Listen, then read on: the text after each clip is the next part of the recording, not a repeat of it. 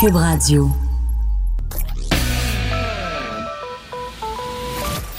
Cette dernière chronique fait jaser? Écoutez pourquoi. On n'est pas obligé d'être d'accord. Cube Radio. Ma prochaine invitée s'appelle Marie-Christine Ricci Nuolo. C'est une jeune femme qui est devenue aveugle à l'aube de ses 30 ans. Et au lieu de s'apitoyer sur son sort, au lieu de euh, d'être paralysée par cette situation, elle a décidé de reprendre euh, le dessus et de devenir conférencière pour pouvoir sensibiliser aux gens et partager son histoire. Elle nous fait la gentillesse d'être avec nous en studio. Marie-Christine, bonjour. Bonjour, merci beaucoup. Merci d'être là. Votre histoire de vie est absolument extraordinaire. C'est une histoire très touchante. Alors, la meilleure personne pour la raconter, c'est vous. Euh, vous êtes né avec déjà un problème de vue. C'était des glaucomes, c'est ça? Euh, oui, Exactement. Un glaucome. Je suis née avec un glaucome euh, congénital qui a été euh, heureusement très bien contrôlé tout au long de euh, mon enfance et en fait pendant mes 30 premières années de vie, j'ai eu la bénédiction de voir très bien. J'ai même obtenu mon permis de conduire hum. à l'adolescence et jamais ma vision avait été un obstacle pour moi dans ma vie auparavant jusqu'à ce que j'atteigne mes 30 ans et que je donne naissance à mon, mon fils, un petit garçon de 3 ans maintenant aujourd'hui qu'il a. C'est là que hum, ma maladie a dégénéré complètement. Est-ce que c'est relié à la grossesse et à l'accouchement? Euh, on m'a pas dit ça comme tel, mais c'est sûr que c'est arrivé vraiment très peu de temps après. Très peu de temps après, oui, j'ai commencé à avoir de l'instabilité là, au niveau de mes pressions dans les yeux, mais on peut pas savoir. Hein, la, la médecine, le corps humain, c'est rempli de mystères. Mm-hmm. Donc, euh, un médecin pourrait jamais émettre euh, cette cette euh, ce lien-là. Exactement, exactement. Donc, vous accouchez et six mois plus tard, vous êtes déclaré légalement aveugle. Ça veut dire que votre vision est de quoi? De 98% Vous voyez pas du tout? Ou c'est un peu moins? C'était plutôt un an et demi après la naissance ah, de mon fils. Ouais, c'est euh, en février 2018. Là, vraiment, j'ai été déclarée euh, légalement aveugle. Ça a été, euh, je vois, disons, je sais pas, le 20, presque, là, admettons, pour que ça soit plus facile, 20 sur 20.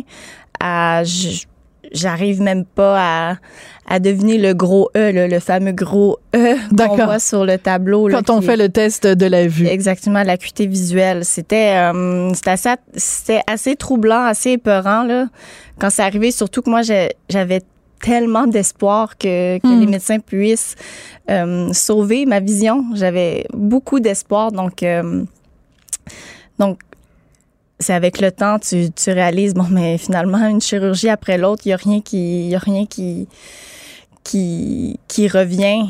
J'imagine que je, vais devoir m'y faire, tu sais.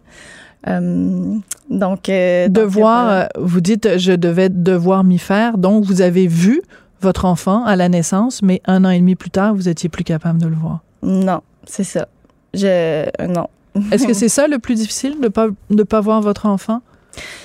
Mais étrangement, non. Au début, quand je sais que quand je sens que ma vision allait pas revenir, c'était ça que je craignais le plus. J'étais, je pensais pas qu'une épreuve comme ça était surmontable.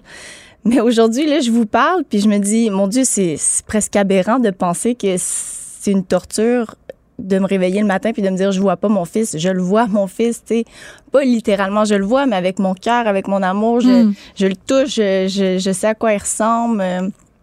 C'est un peu comme lorsqu'on porte un enfant, quand on est enceinte, on voit pas cet enfant-là qu'on porte en nous, mais mon Dieu, qu'on l'aime déjà tellement. C'est tellement une belle image que vous venez de me donner. Vous avez tellement raison. On, on l'imagine, on, on, on a une idée de ce qu'est notre enfant, puis on l'aime inconditionnellement, même si on n'est pas capable de le voir physiquement. Il y a d'autres façons de voir son enfant. C'est ça. Combien de femmes ont une peine euh, énorme lorsqu'ils font face à une fausse couche? Pourquoi? Parce qu'ils se sont attachés hmm. à ce petit être-là. C'est l'amour, c'est plus grand que que voir là. Je veux pas tomber dans le dans la facilité. Mais tu sais, il y a cette phrase quand même dans Le Petit Prince, on ne voit bien qu'avec le cœur, l'essentiel est invisible aux yeux. Vous, pendant 30 ans, vous avez vu. Est-ce que vous avez emmagasiné dans votre imaginaire des choses que vous pouvez, comme des petits tiroirs. Puis là, aujourd'hui, vous sortez le tiroir, puis vous dites, ah, je me rappelle à quoi ça ressemble, la mer, le soleil, euh, les arbres. Tout à fait. Tout ce que j'ai vu, je, m'en rappelle euh, hmm. vraiment bien. Et quand je rêve, euh, dans mon sommeil, je rêve avec des images. donc, pour moi, à chaque nuit, je, vois un peu dans mes rêves. Tu sais, je vais voir des, des couleurs claires, des formes claires, des visages clairs. Mais tout ça, c'est mon imaginaire. Mais tout ça, c'est grâce à la vision que j'ai pu bénéficier dans le passé. Euh, je me sens chanceuse dans ma malchance d'avoir pu voir, d'avoir. Euh, euh, de, pouvoir me rappeler de tout ça. Si on mhm. parle d'un coucher de soleil, je sais très bien à quoi ça ressemble, puis ça va me toucher, puis c'est ça.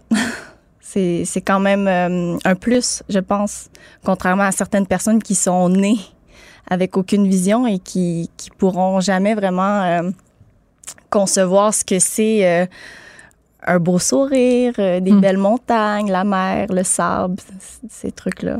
Ouais. Vous dites, je suis chanceuse dans ma malchance ça veut dire que vous avez, à travers tout ça, vous êtes capable de voir le positif. Il y a beaucoup de gens dans la même situation que vous seraient complètement dévastés et ne verraient pas le côté positif. Qu'est-ce que vous voudriez dire à ces gens-là? Euh, j'aimerais leur dire qu'il n'y a rien de parfait.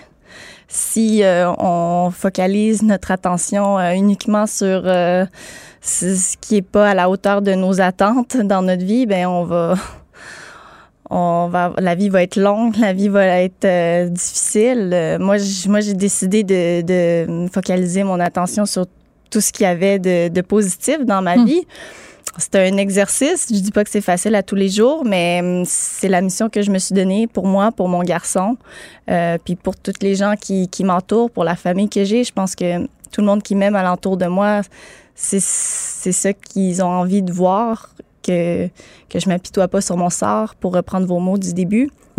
C'est puis aussi, je, sais en ce moment, je suis contente de, de profiter de la tribune. Tu sais, pour moi, c'est un message d'espoir pour tout le monde aussi parce que il y a personne qui a une vie parfaite. Tout le monde, a, tout le monde a ses défis à relever dans la vie. Moi, c'est la vision. Et euh, j'ai envie de partager mon histoire pour dire aux gens, tu sais, euh, c'est ça. Chacun a ses petits, euh, ses petits démons à faire face à tous les jours. Puis, je pense que c'est en partageant tout le monde ensemble que qu'on qu'on peut qu'on peut se rendre compte qu'on est toujours comme plus chanceux qu'on pense, tu sais. Hmm. Le verre est toujours plus rempli que ce qu'on pense. Je sais pas si ça fait du sens. Ah oui, ça fait plein de sens. Vous en faites pas. C'est encore une fois une très très belle euh, image. Donc, euh, vous avez participé à un documentaire de Zone 3 euh, où dont le, but de ce documentaire-là, de cette série de télé, c'était de trouver euh, des, des emplois. Ça s'appelle, je pense, Engagez-moi. Et c'était pour trouver des emplois à des personnes qui font face à différents handicaps.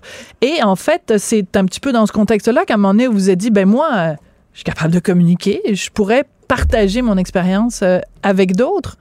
Oui, exactement. Euh, c'est grâce au documentaire que je me suis découvert, je pourrais dire, cette passion-là qui est de, de, parler, de partager, de, de témoigner de mon histoire parce que je pense que le, le, besoin est là aussi. Je pense que les gens ont envie d'entendre des histoires touchantes, des histoires euh, qui, qui donnent espoir puis qui, qui donnent, euh, qui motivent aussi, tu sais. Euh, inspirantes, des histoires inspirantes. Inspirantes, si j'ai pas, j'ai l'impression d'être prétentieuse si je dis que. Mais pas du tout. Ben, c'est moi qui le dis. ok. bon, mais là ça va. mais. Mais pourquoi vous avez peur d'être prétentieuse? Vous pensez que si vous vous qualifiez vous-même d'inspirante, que les gens vont penser que vous avez une trop haute opinion de vous-même? Vous avez, vous voulez pas être un modèle finalement. c'est ça? Ben, si ça touche les gens de la bonne façon, tant mieux. Mais Ouais. moi, justement, je me verrais pas le dire. Je sais pas. Bon, alors je vais le dire à votre place. Moi, je trouve votre histoire très inspirante. Et pourtant, habituellement, c'est un mot que j'aime pas tellement utiliser, mais dans votre cas, ça s'applique. Et je pense en effet qu'en faisant des conférences, ça peut inspirer plein de gens parce que on vit quand même dans un monde où les gens souvent se plaignent pour rien. Et je pense que de- de d'avoir votre témoignage à vous, ça remet les choses en perspective aussi. Mais je sais pas si les gens se plaignent pour rien. Je pense qu'il y a une pression sociale qui est euh, qui est là, qui est présente, qui est vraiment lourde sur euh, les épaules de beaucoup de gens. Les gens ont énormément de responsabilités. Mm. Euh, moi, justement, je trouve qu'il y a des avantages à ne plus voir. Euh, je suis plus pris avec euh, l'aspect de mon apparence physique et la comparaison. Je pense que ça, c'est, ça pèse beaucoup sur les épaules de, de plusieurs femmes, de plusieurs hommes. Et euh, je pense que c'est ce que j'essaie de véhiculer aussi au travers de ma conférence, c'est de d'être capable de pouvoir souffler puis de se détacher de cette pression-là qui est tellement exigeante. Euh, tu sais, euh, je me répète encore, tu sais, il n'y a rien de parfait, on peut pas être parfait, mais on dirait que la société, on c'est comme on est comme dans un cercle vicieux où tout doit être parfait constamment, même Mm. notre image, même notre vie, mais ça, ça se peut pas, ça n'existe pas la perfection, tu sais. Mais c'est intéressant que vous disiez ça, que vous êtes maintenant euh, libéré d'une certaine façon de cette pression pression là de l'apparence, parce que bon, on fait de la radio, donc les gens ne peuvent pas voir, mais on va mettre votre photo euh, sur euh, les médias sociaux et les gens vont pouvoir voir à quel point vous êtes tellement belle. Ah, ouais. Oh mon Dieu, vous êtes tellement belle. Faut pas exagérer. Euh, non, je n'exagère pas du tout. Je regarde, j'ai des témoins ici, euh, Marie-Pierre à la recherche, Gabrielle à la mise en onde. Vous êtes vraiment splendide. Et c'est drôle parce que avant qu'on fasse euh, l'entrevue, on voulait faire une photo. Puis quand euh, votre ami qui, est, à- qui vous accompagne a dit on va faire une photo, mon premier réflexe, moi, ça a été de dire ah, faut que j'aille mettre du rouge à lèvres. Ouais, c'est ça. Ben, puis vous, non, parce que Ben oui, mais en même temps, je... rouge à lèvres, pas rouge à lèvres, je veux dire, ça change quoi au final? Je vais, euh, c'est ça. Mais je sais c'est, c'est un stress, mais c'est un stress que, que, que j'ai pu vraiment. Tu sais, je, je suis comme je suis, puis ça, je pense que c'est, c'est- pour ça, c'est la meilleure chose qui me soit arrivée de perdre la vue parce que j'étais, euh, moi, j'étais euh, très superficielle, je peux dire, dans ma vie d'avant. Lorsque je voyais, j'ai euh, le jugement très facile euh, par rapport euh, au physique des gens. Sur les autres et sur vous-même, vous étiez dur avec vous-même? ah oui, oui, oui, oui, extrêmement dur sur moi-même. Et j'ai j'ai déjà raconté, tu sais, qu'aujourd'hui, je, je trouve ça dommage. Ben là, je, je suis pas là à, à penser à ça à chaque jour, mais je trouve ça triste des fois de me dire, je peux même plus me voir dans le miroir. Moi qui, je pense justement, était pas comme un pichou, là, tu sais, j'étais quand même quelqu'un comme, tu sais, euh, Vous êtes une très belle femme. ben, j'étais, j'aurais, j'aimerais ça pouvoir me voir encore dans le miroir. Puis je me dis, Colin, quand j'avais la chance de me voir, tout ce que je voyais, c'était mes imperfections. C'est-tu plate, ça? Tu j'ai pas pu apprécier Hmm. la femme que j'étais quand je pouvais le voir. Tu sais, en tout cas, c'est un peu bizarre à raconter comme Mais pas ça, du tout, au contraire. Mais j'adore ça. Au contraire, c'est pas bizarre, puis vous le racontez très bien. C'est-à-dire Mhm. qu'il y a sûrement des femmes qui nous écoutent en ce moment, puis qui se regardent dans le miroir et qui se trouvent moches ou qui vont juste remarquer qu'elles ont un bouton ici ou un truc là, Ouais. et mais- puis qui vous écoutent, puis qui se disent, ben, au lieu de me critiquer, je devrais peut-être être en, train- être en train de m'aimer parce que peut-être qu'un jour je me verrai plus dans le C'est miroir. ça. On sait jamais ce qui nous attend demain. Là. Je veux dire, moi, j'ai perdu la vue. Ça peut arriver à n'importe qui. Là. Ça peut être un accident banal, comme ça peut être une maladie qui se déclenche qu'on en avait, on le savait pas. Tu sais, c'est, c'est arrivé à moi, mais ça peut arriver à n'importe qui. Ça arrive à, à tout le monde à chaque jour là, des, des handicaps comme ça.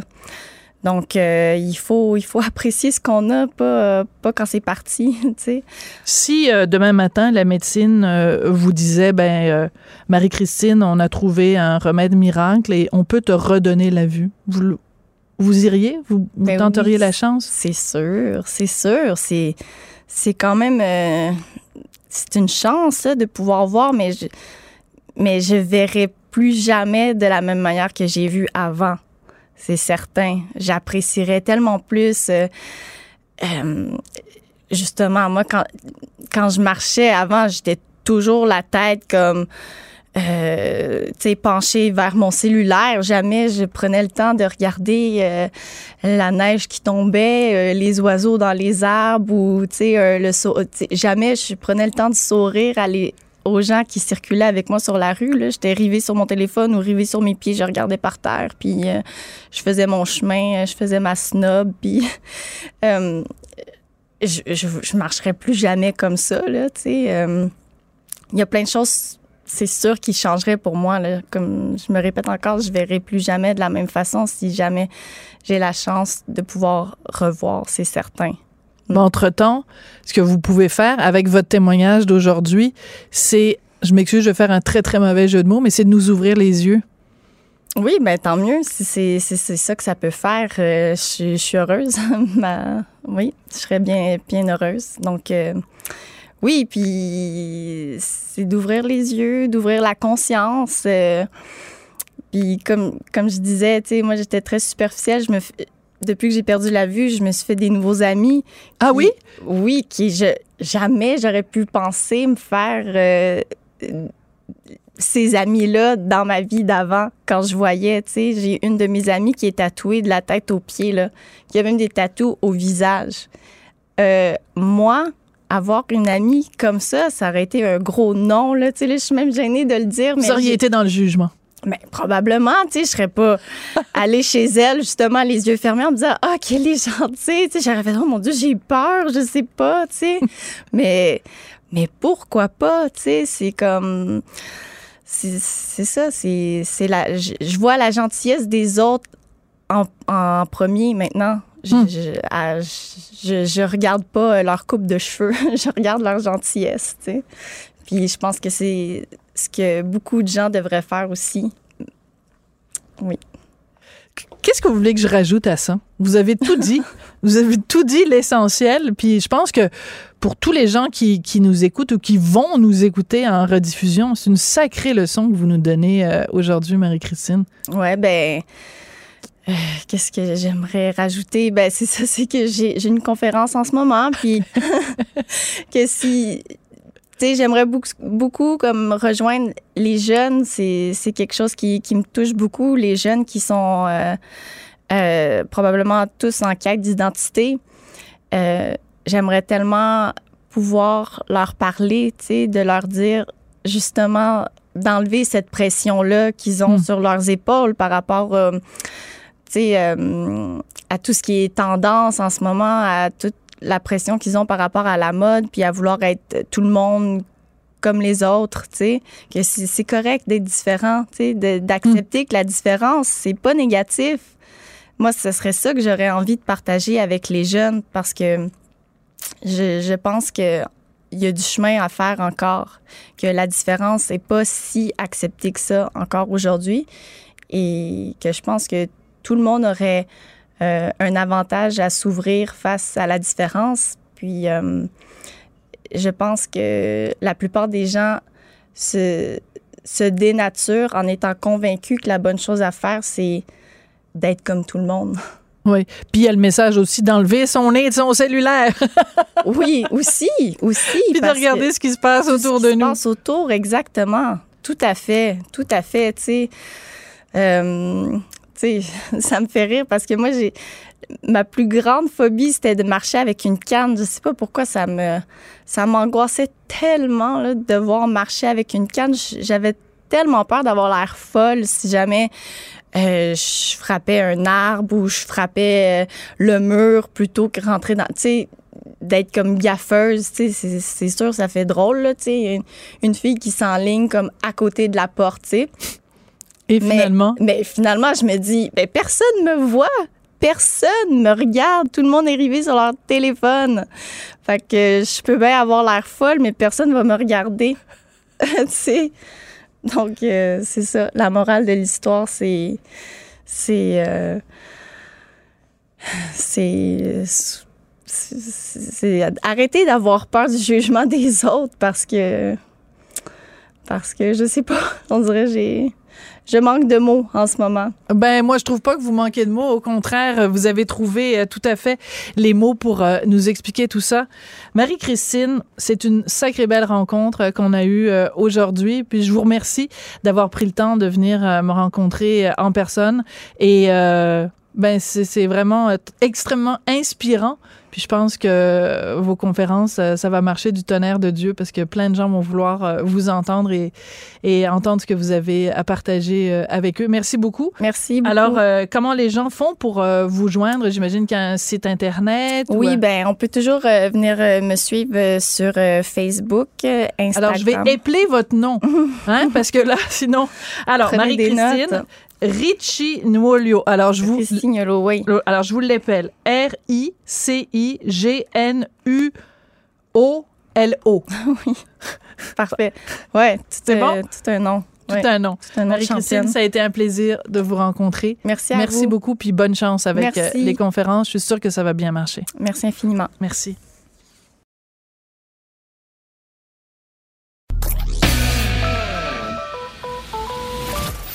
Sa dernière chronique fait jaser? Écoutez pourquoi. On n'est pas obligé d'être d'accord. Cube Radio.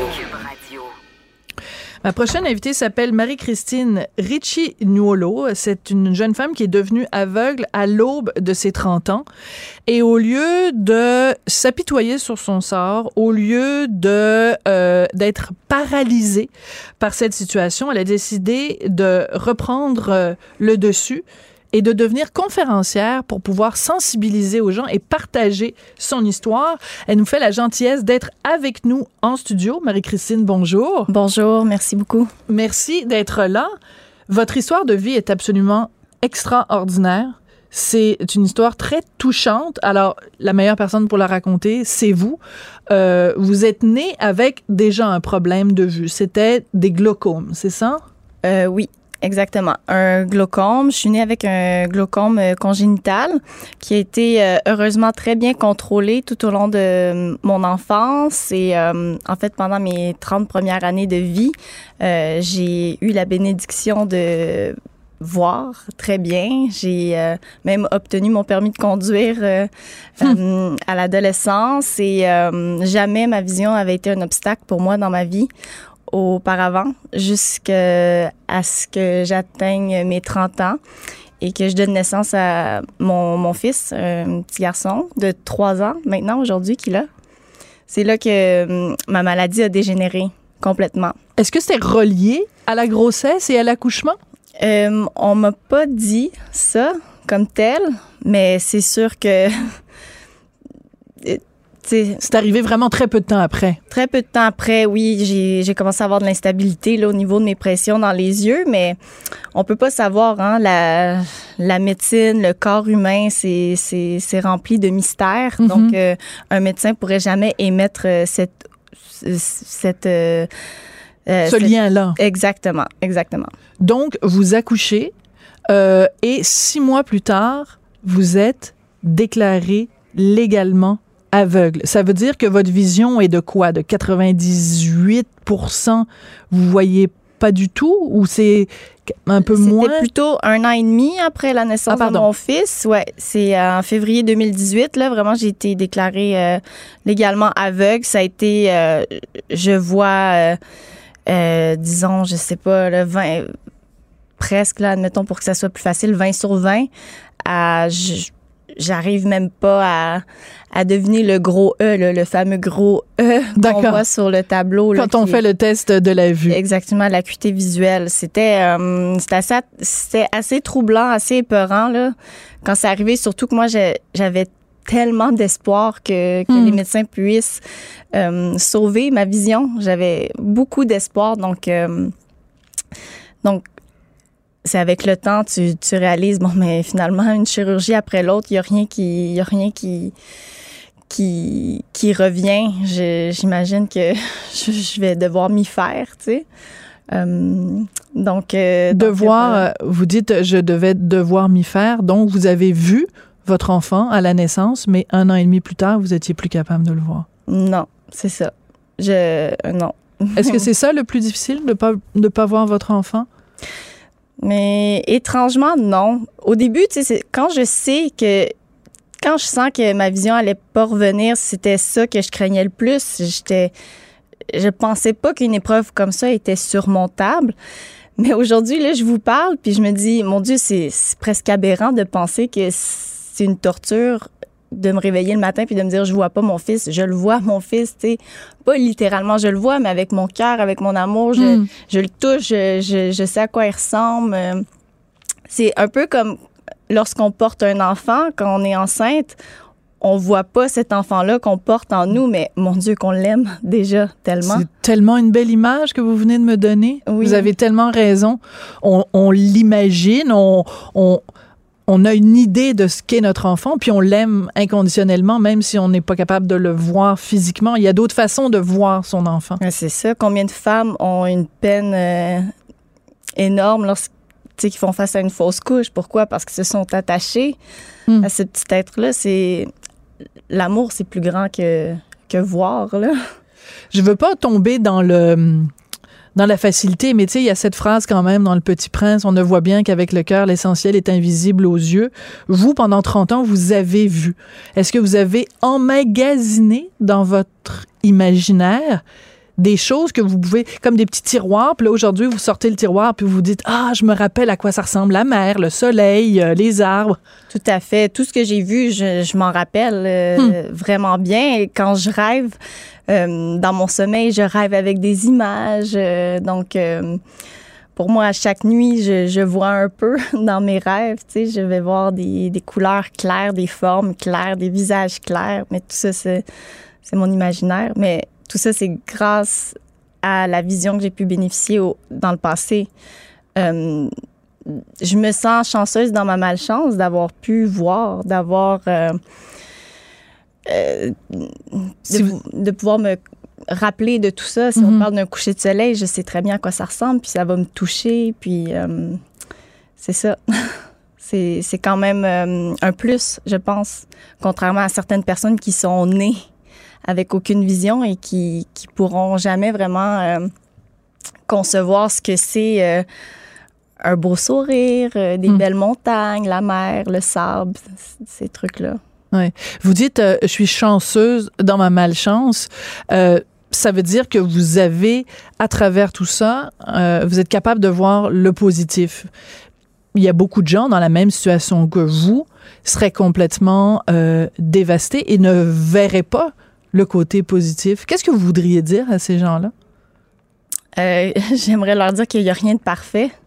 Si euh, on focalise notre attention euh, uniquement sur ce qui n'est pas à la hauteur de nos attentes dans notre vie, ben on va, on va, la vie va être longue, la vie va être difficile. moi, moi, j'ai décidé de, de, focaliser mon attention sur tout ce qu'il y avait de, de positif dans ma hmm. vie c'est un exercice. Je dis pas que c'est facile à tous les jours, mais hum, c'est la mission que je me suis donnée pour moi, pour mon garçon, euh, puis pour toutes les gens qui, qui m'entourent, pour la famille que j'ai. Je pense que tout le monde qui m'aime alentour de moi, c'est ça qu'ils ont envie de voir, que, que je m'apitoie pas sur mon sort, pour reprendre vos mots du début. Mm.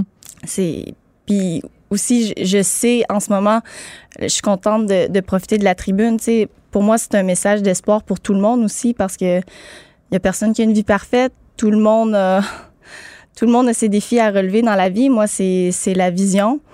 Et euh, j'ai envie de partager mon histoire pour dire aux gens, tu sais, euh, c'est ça. Chacun a ses petits, euh, ses petits démons à faire face à tous les jours. Puis, je pense que c'est en partageant tout le monde ensemble que qu'on qu'on peut qu'on peut se rendre compte qu'on est toujours comme plus chanceux qu'on pense, tu sais. Hmm. Le verre est toujours plus rempli que ce qu'on pense. Je sais pas si ça fait du sens. Ah oui, ça fait plein de sens. Vous en faites pas. C'est encore une fois une très très belle euh, image. Donc, euh, vous avez participé à un documentaire de Zone 3 euh, où dont le, but de ce documentaire-là, de cette série de télé, c'était de trouver euh, des, des emplois. Ça s'appelle, je pense, Engagez-moi. Euh, et c'était pour trouver des emplois à des personnes qui font face à différents handicaps. Et en fait, c'est un petit peu dans ce contexte-là qu'à un moment donné, vous vous êtes dit, ben moi, euh, je suis capable de communiquer, je pourrais partager mon expérience euh, avec d'autres. Oui, exactement. Euh, c'est grâce au documentaire que je me suis découvert, je pourrais dire, cette passion-là qui est de, de, de, parler, de partager, de, de témoigner de mon histoire. Parce que je pense que le, le, besoin est là aussi. Je pense que les gens ont envie d'entendre des histoires touchantes, des histoires euh, qui, donnent espoir puis qui, donnent, euh, qui motivent aussi, tu sais. Euh, inspirantes, des histoires inspirantes. Inspirantes, si j'ai pas, j'ai l'impression d'être prétentieuse si je dis que mais je pas du tout. Ben, c'est moi qui le dis. Ok. bon, ben là ça va. mais mais pourquoi vous avez peur d'être prétentieux? Vous pensez que si vous vous qualifiez vous-même d'inspirante, que les gens vont penser que vous avez une trop haute opinion de vous-même? Vous avez, vous voulez pas être un modèle finalement. C'est ça? Ben, si ça touche les gens de la bonne façon, tant mieux. Mais moi, justement, je, je me verrais pas le dire. Je sais pas. Bon, alors je vais le dire à votre place. Moi, je trouve votre histoire très inspirante. Et pourtant, habituellement, c'est un mot que j'aime pas tellement utiliser, mais dans votre cas, ça s'applique.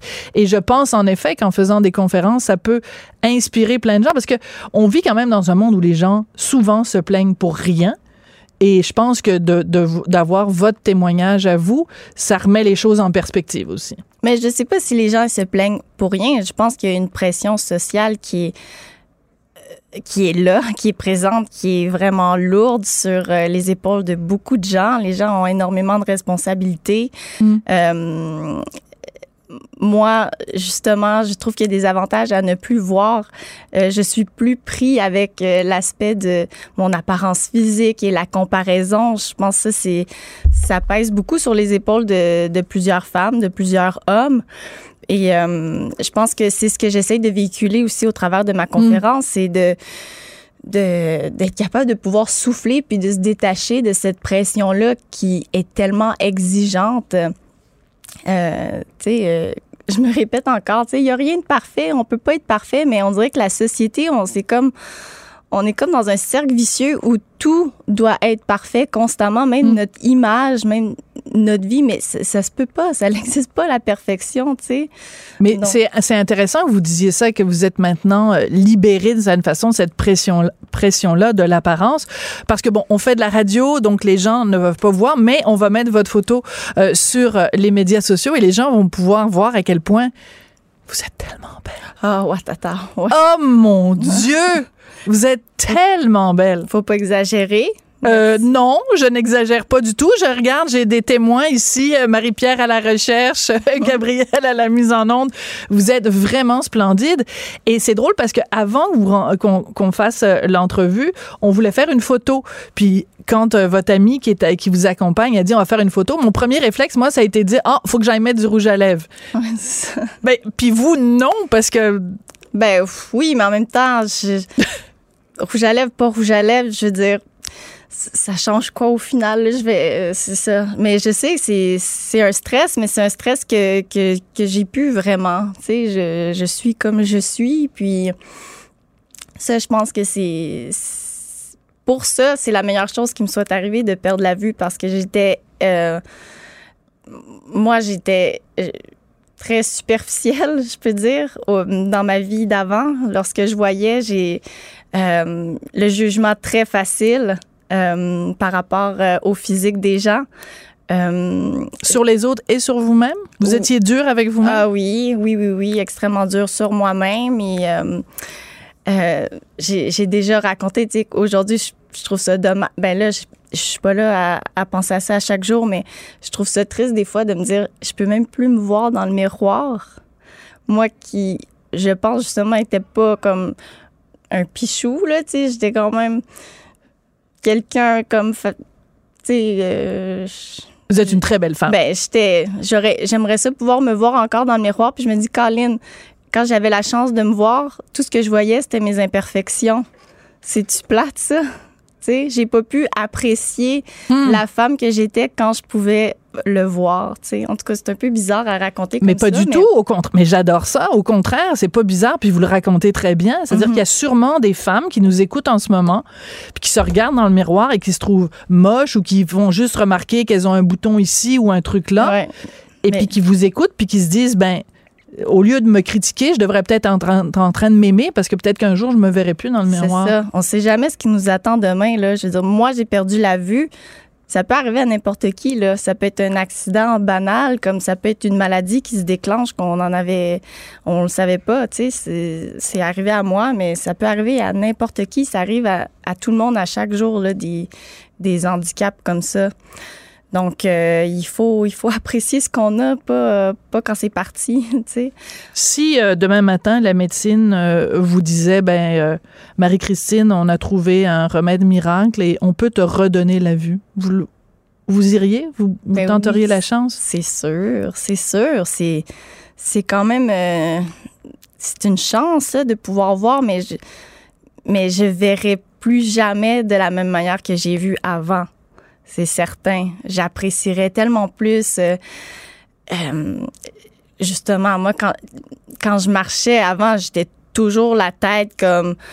Euh, penchée vers mon cellulaire. Jamais je prenais le temps de regarder euh, la neige qui tombait, les oiseaux dans les arbres ou tu sais le jamais je prenais le temps de sourire, aller aux gens qui circulaient avec moi sur la rue. J'étais rivée sur mon téléphone ou rivée sur mes pieds, je regardais par terre, puis euh, je faisais mon chemin, euh, je faisais ma snob, puis euh, je, je, marcherais plus jamais comme ça. Là, il y a plein de choses, c'est sûr, qui changeraient pour moi. Là. Comme je me répète encore, je verrai plus jamais de la même façon si jamais j'ai la chance de pouvoir revoir, c'est certain. Mais entre-temps, ce que vous pouvez faire avec votre témoignage d'aujourd'hui, c'est, je m'excuse, je vais faire un très, très mauvais jeu de mots, mais c'est de nous ouvrir les yeux. Oui, ben tant mieux. C'est ça que ça peut faire. Euh, je, suis heureuse. oui, je serais bien, bien heureuse. Donc, euh, oui, puis c'est d'ouvrir les yeux, d'ouvrir la conscience. Euh, puis comme, comme je disais, tu sais, moi, j'étais très superficielle. Je me, depuis que j'ai perdu la vue, je me suis fait des nouveaux amis. Ah oui? Oui, qui je, jamais j'aurais pu penser me faire euh, ces amis-là dans ma vie d'avant. Quand je voyais, tu sais, j'ai une de mes amies qui est tatouée de la tête aux pieds, là, qui a même des tatous au visage. Euh, moi, avoir une amie comme ça, ça aurait été un gros non, là. Tu sais, je suis même gênée de le dire. Vous auriez été dans le jugement. Mais probablement, tu sais, je serais pas allée chez elle, justement, les yeux fermés, en me disant, ah, qu'elle est gentille. Tu sais, j'aurais fait, oh mon Dieu, j'ai peur, je sais pas, tu sais. mais, mais pourquoi pas, tu sais, c'est comme. C'est ça, c'est la. Je, vois la gentillesse des autres en, en premier maintenant. Je, hmm. je, je, regarde pas leur coupe de cheveux, je regarde leur gentillesse, tu sais. Puis je pense que c'est ce que beaucoup de gens devraient faire aussi. Oui. Qu'est-ce que vous voulez que je rajoute à ça? Vous avez tout dit. vous avez tout dit, l'essentiel. Puis je pense que pour tous les gens qui, qui, nous écoutent ou qui vont nous écouter en rediffusion, c'est une sacrée leçon que vous nous donnez euh, aujourd'hui, Marie-Christine. Ouais, ben. Euh, qu'est-ce que j'aimerais rajouter? Ben, c'est ça, c'est que j'ai une conférence en ce moment, puis que si j'aimerais beaucoup, beaucoup comme rejoindre les jeunes. C'est, quelque chose qui, me touche beaucoup. Les jeunes qui sont euh, euh, probablement tous en quête d'identité. Euh, j'aimerais tellement pouvoir leur parler, de leur dire justement d'enlever cette pression-là qu'ils ont hmm. sur leurs épaules par rapport à tout ce qui est tendance en ce moment, à tout la pression qu'ils ont par rapport à la mode, puis à vouloir être tout le monde comme les autres, tu sais, que c'est correct d'être différent, tu sais, d'accepter que la différence, c'est pas négatif. Moi, ce serait ça que j'aurais envie de partager avec les jeunes parce que je, je pense que il y a du chemin à faire encore, que la différence n'est pas si acceptée que ça encore aujourd'hui et que je pense que tout le monde aurait euh, un avantage à s'ouvrir face à la différence. Puis, euh, je pense que la plupart des gens se, se dénaturent en étant convaincus que la bonne chose à faire, c'est d'être comme tout le monde. Oui. Puis il y a le message aussi d'enlever son nez de son cellulaire. oui, aussi, aussi. Puis de regarder ce qui se passe autour de nous. Ce qui se passe autour, exactement. Tout à fait, tout à fait. Tu sais, euh, sais, ça me fait rire parce que moi, j'ai ma plus grande phobie, c'était de marcher avec une canne. Je sais pas pourquoi ça me ça m'angoissait tellement là, de devoir marcher avec une canne. J'avais tellement peur d'avoir l'air folle si jamais euh, je frappais un arbre ou je frappais euh, le mur plutôt que rentrer dans. Tu sais, d'être comme gaffeuse, tu sais, c'est sûr, ça fait drôle, là, tu sais, une, fille qui s'enligne comme à côté de la porte, tu sais. Et finalement? Mais, finalement, je me dis, ben, personne me voit. Personne me regarde. Tout le monde est arrivé sur leur téléphone. Fait que je peux bien avoir l'air folle, mais personne va me regarder. tu sais? Donc, euh, c'est ça. La morale de l'histoire, c'est. C'est. Euh, c'est. C'est arrêter d'avoir peur du jugement des autres parce que. Parce que, je sais pas, on dirait j'ai je manque de mots en ce moment. Ben moi je trouve pas que vous manquez de mots, au contraire, vous avez trouvé euh, tout à fait les mots pour euh, nous expliquer tout ça. Marie-Christine, c'est une sacrée belle rencontre euh, qu'on a eue aujourd'hui, puis je vous remercie d'avoir pris le temps de venir me rencontrer en personne et ben c'est vraiment extrêmement inspirant puis je pense que vos conférences, euh, ça va marcher du tonnerre de Dieu parce que plein de gens vont vouloir euh, vous entendre et, et entendre ce que vous avez à partager euh, avec eux. Merci beaucoup. Merci beaucoup. Alors, comment les gens font pour vous joindre? J'imagine qu'il y a un site Internet. Oui, ben on peut toujours venir me suivre sur Facebook, Instagram. Alors, je vais épeler votre nom, hein, parce que là, sinon... Alors, Marie-Christine, Richie Nwolio. Alors, je vous. oui. Alors, je vous l'appelle. R-I-C-I-G-N-U-O-L-O. oui. Parfait.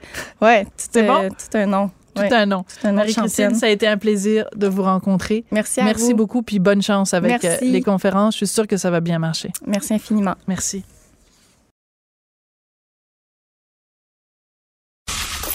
Tout le monde a droit à son opinion. Elle requestionne, elle analyse, elle propose des solutions. Sophie Durocher. On n'est pas obligé d'être d'accord. La semaine dernière, la ministre de la Santé, Danielle McCann, avait ouvert la porte à l'idée que l'aide médicale à mourir euh, puisse aussi s'appliquer pour les personnes atteintes de maladies mentales. Ben, finalement, elle fait volte-face, elle recule euh, le temps de mener une consultation à ce sujet-là. De toute façon, ça avait quand même créé une grosse controverse. Là, c'était très partagé. On va en parler avec le docteur Alain qui est médecin en soins palliatifs au CHU de Québec et qui, justement, aujourd'hui, participe au Forum national sur l'évolution de la loi sur les soins euh, de fin de vie. Docteur No, bonjour. Bonjour, Madame Durocher. Est-ce que la ministre fait bien de reculer? Ben, sur la question de l'admissibilité des, des gens qui ont euh, un problème de santé mentale, je pense que c'était une bonne idée. en fait, elle n'a pas reculé. Hein. Je pense qu'elle met sur pause, tout simplement, euh, l'idée, le temps de tenir des consultations, entendre les experts et entendre tous ceux qui veulent se faire entendre sur le sujet. Je pense que c'est une bonne décision parce qu'il n'y avait pas ce qu'on appelle de consensus social. C'est-à-dire que quand il y a eu euh, le, la décision au Québec de se doter de cette loi sur l'aide médicale à mourir, euh, ben il y a eu des, de longues consultations et on en a, on est venu à la conclusion que c'était ce que les Québécois voulaient. Mais étendre ça aux personnes qui souffrent de maladies mentales, c'est plus délicat. Donc on n'a pas eu le temps de s'en parler entre nous finalement. Oui. Il faut bien comprendre, Mme Durocher, que la ministre n'a pas décidé du jour au lendemain d'inclure les gens avec des problèmes de santé mentale. Ces gens-là étaient ont toujours été euh, admissibles à l'aide médicale à mourir quand on regarde les balises que la Cour suprême a mis dans l'arrêt Carter et les critères de la loi 2 sur la loi euh, les soins de fin de vie. Ce qui faisait que les gens avec un problème de santé mentale finalement n'étaient pas admissibles, euh, c'est principalement parce qu'ils n'étaient pas en fin de vie, le critère qui va mhm. être retiré suite au jugement de la Cour supérieure du Québec. et et bien souvent parce qu'il euh, n'était pas jugé apte à consentir. Mais quand on regarde les critères actuels, on parle de souffrance physique ou psychique constante, insupportable, mhm. et euh, que qu'ils peuvent être soulagés dans des conditions que le malade juge tolérables. Les, les souffrances psychique constante, insupportable, ben, et, éliminait pas les gens qui ont un problème de santé mentale comme principal problème. Maintenant, je pense que ça a pris tout le monde par surprise et la réaction venait de, de bon, est motivée de, par plusieurs facteurs. Premièrement, une méconnaissance de ce qu'est réellement l'aide médicale à mourir. Mm-hmm. Je crois que les gens s'imaginent parfois que c'est facile à obtenir ou qu'il s'agit de demander l'aide médicale à mourir et qu'on va le recevoir, là, et c'est absolument pas le cas. Absolument. Euh, Il y a une charge émotive aussi. Quand on parle de santé mentale, ben, je pense que tout le monde se sent un peu concerné. On connaît tous quelqu'un dans notre entourage qui a eu un problème de santé mentale quand c'est pas nous-mêmes. Euh, et la santé mentale, ça ratisse large. Mais il faut bien comprendre que si on enlève le critère de fin de vie et qu'on garde les autres critères, l'immense majorité des gens qui ont un problème de santé mentale ne seront pas admissibles de toute façon à l'aide médicale à mourir. Parce qu'il faut regarder les autres critères. C'est pas juste une question de souffrance psychique. Pour avoir mhm. une maladie grave et incurable. Vous avez une dépression, vous n'êtes pas admissible, c'est traitable. Vous avez un trouble anxieux, vous n'êtes pas admissible. Euh, un trouble déficitaire de l'attention, vous n'êtes pas admissible. Non, on parle euh, plus de gens, corrigez-moi si je me trompe, mais on parle plus de gens, euh, donc soit schizophrénie, trouble de personnalité limite, est-ce que ça rentrerait là-dedans? Oui, probablement, oui, c'est ça. Vous avez une maladie bipolaire, vous êtes en phase manie ou en phase dépressive, vous n'êtes pas admissible, hein, vous n'êtes pas jugé apte à consentir de façon libre et éclairée. Donc, on parle de maladies sévères, incurables, graves, schizophrénie avancée, euh, chez qui on a essayé tout plein de médicaments avec hmm. un état là, vraiment physique là, très détérioré, une incapacité à prendre soin de lui-même, euh, et, des gens qui sont encore euh, aptes à consentir, hein, qui comprennent très hmm. bien leur choix et qui éventuellement vont vont faire une demande. Donc, le ministre a mis ça sur pause. évidemment, il faudra probablement mettre un peu plus de balises que celles qu'on a, comme par exemple l'ajout de l'opinion d'un expert, un psychiatre expert comme troisième médecin pour valider donner un peu de temps parce qu'on comprend qu'on n'est pas dans l'urgence de procéder. Mais euh, je pense que les gens se sont emballés en disant ben si j'ai une dépression, ça veut dire que je vais pouvoir recevoir l'aide médicale à mourir. Non, pas du tout. On parle pas du tout de ces situations-là. Mais en même temps, docteur No, ça fait tellement souvent qu'on se parle, vous et moi. On le sait que de toute façon, il y a une, une, incompréhension. Il y a plein de gens qui parlent de l'aide médicale à mourir puis qui comprennent pas vraiment ce que c'est. Parce que ne serait-ce que ce que vous venez de nous dire à propos d'un troisième médecin dans les cas des maladies mentales, ben, il y a plein, plein de gens qui savent même pas que ça prend de toute façon deux médecins en ce moment puis que ça prend, euh, il faut que la personne jusqu'à la dernière minute, euh, jusqu'avant qu'on procède à la, enfin, qu'on le fasse, euh, qu'elle puisse dire oui, je le veux encore. Donc, les balises, elles sont là, elles sont existantes. Oui, il y a des balises. Elles sont, on a l'expérience de quatre années maintenant d'aide médicale à mourir au mhm. Québec. Les balises, elles sont là, elles fonctionnent très bien, elles protègent absolument les malades vulnérables. C'est-à-dire que quelqu'un ne peut pas recevoir l'aide médicale à mourir à son insu, ne peut pas recevoir ça s'il ne fait pas la demande lui-même de façon libre, éclairée, volontaire, en toute connaissance de cause. Donc, il y a des balises qui sont là. Elles sont nombreuses, croyez-moi. Elles vont bien au-delà des, des six critères dont on vient de parler. Euh, et elles fonctionnent très bien. Maintenant, sur la question de la santé mentale, la ministre a annoncé qu'on prenait une pause, on allait consulter. On va, on va éventuellement. Oui, allô? Oui. Bonjour. Oui, oui, je suis toujours là. Ah, c'est la musique. c'est la musique de la fin de l'émission, c'est ça? Ah, d'accord. Euh, donc c'est ça. On va, on va revoir un peu les balises qui vont encadrer cette question. Merci beaucoup, Docteur No. Ça a été euh, toujours éclairant, comme d'habitude. Et puis, euh, ben, écoutez, on, on vous recevra peut-être un petit peu plus tard pour parler de ce, de ce forum-là, qui justement se pose euh, toutes sortes de questions sur les soins de fin de vie. Merci beaucoup d'avoir été avec nous. Le docteur Alain No, donc, qui est médecin en soins palliatifs au CHU de Québec. C'est comme ça que se termine l'émission. On n'est pas obligé d'être d'accord d'aujourd'hui. Moi, je vous retrouve demain. Et ben, merci beaucoup à Marie-Pierre Caillé à la recherche et euh, à Gabriel à la mise en onde. Merci beaucoup et à demain.